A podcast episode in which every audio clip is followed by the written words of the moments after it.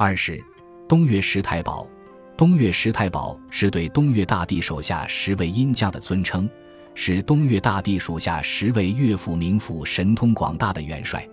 东岳大帝作为幽冥主宰，统治着极其庞大的阴间世界。他旗下设置了十分庞大的阴府官僚机构，以便处理阴间的各种事务。重要的帮手除了十殿阎王、五道将军、判官、城隍，还有东岳十太保。太保本为官名，古代三公太师、太傅、太保之一，为辅弼国君之官。十三太保，后世也用作对武士豪杰、绿林好汉的美称。如说《唐玄传》中镇守登州靖海大元帅靠山王杨林，收有十三个武艺高强的好汉为养子，号称十三太保。其排名：大太保罗芳，二太保薛亮，三太保李万，四太保李祥。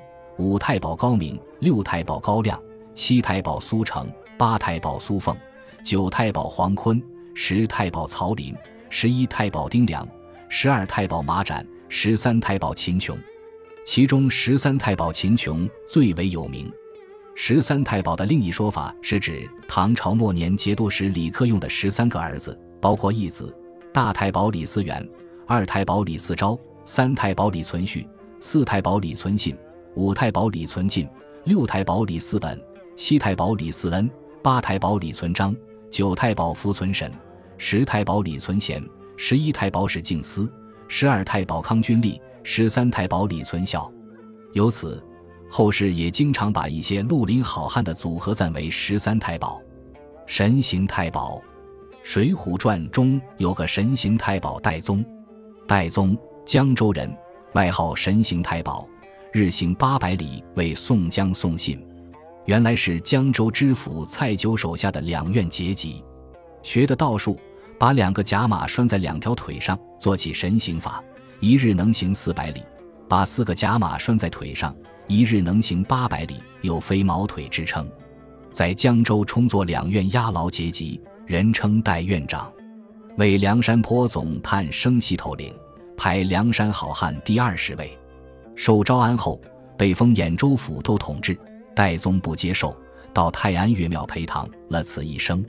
东岳十太保，东岳十太保分别是：义陵昭武使温元帅，顺陵昭化使李元帅，协陵昭济使铁元帅，镇陵昭赞使刘元帅，通陵昭右使杨元帅，宣陵昭庆使张元帅，广陵昭惠使康元帅，安陵昭应使岳元帅，显陵昭历使孟元帅。永陵昭助使为元帅，这其中既有忠烈将帅如岳飞、张巡，又有传说中的人物如温琼。东岳十太保中的温元帅最有名，孟元帅、康元帅也有一定知名度，其他几位则没有多大影响。东岳十太保又称东岳十元帅，这里的元帅只是对阴间将官的一种美称。温元帅，温元帅是玉帝赐封的抗金大神。是东岳十太保的第一太保，影响最大，公务也最忙。他还兼任到教护法神将，为著名的马、赵、温、关四大元帅之一。他又是真武大帝属下三十六天将之一。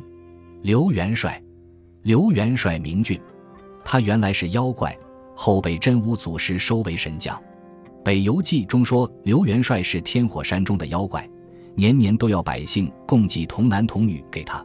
否则就发火烧人房屋。有一年，庙会会首李山在贫民家买来一对童男童女，前往刘君庙祭祀。童男童女放声大哭，被下界降魔的真武祖师遇见。马华光元帅听了童男童女的哭诉，不由心头火起，当即放了童男童女，手执金枪打入庙中。刘俊正欲想食童男童女，不于半路杀出个程咬金，搅乱其事。心中大怒，手执飞鞭来战马元帅。马元帅抛出金砖，一砖将刘俊打倒在地，押见真武祖师。祖师收降了刘俊，给火丹一粒，与其石下，奏之玉帝。玉帝封其为王府刘天君。于是真武祖师身边又多了一名手执飞鞭、脚踏火轮的荡魔神将，道教也多了一名护法天神杨元帅。杨元帅名杨彪。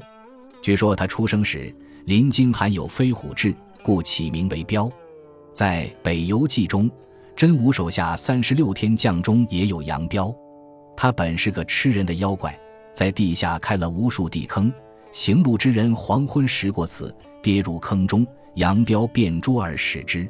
后真武祖师带部将设法将其降住，玉帝封其为第七元帅，其诞日为农历十月十六日。张元帅，淮阴人，传子立东岳大帝，著名府要职，后世称东岳十太保之一。宋神宗元丰年间。一零七八年至一零八五年，诏封嘉应侯。康元帅，生于黄河之滨。康元帅慈惠悯生，照顾孤寡，从不伤害幼小者，连虫蚁也怕踩死。传说有一只小鸟被老鹰所伤，折断了翅膀，趴在地上。康元帅收而捕之，此鸟痊愈后，寒长生草而报。康元帅还治愈了邻里不少病人。四方谓之能人，孟元帅，名孟山，本是各玉官。他为人仁义孝慈，敢作敢当。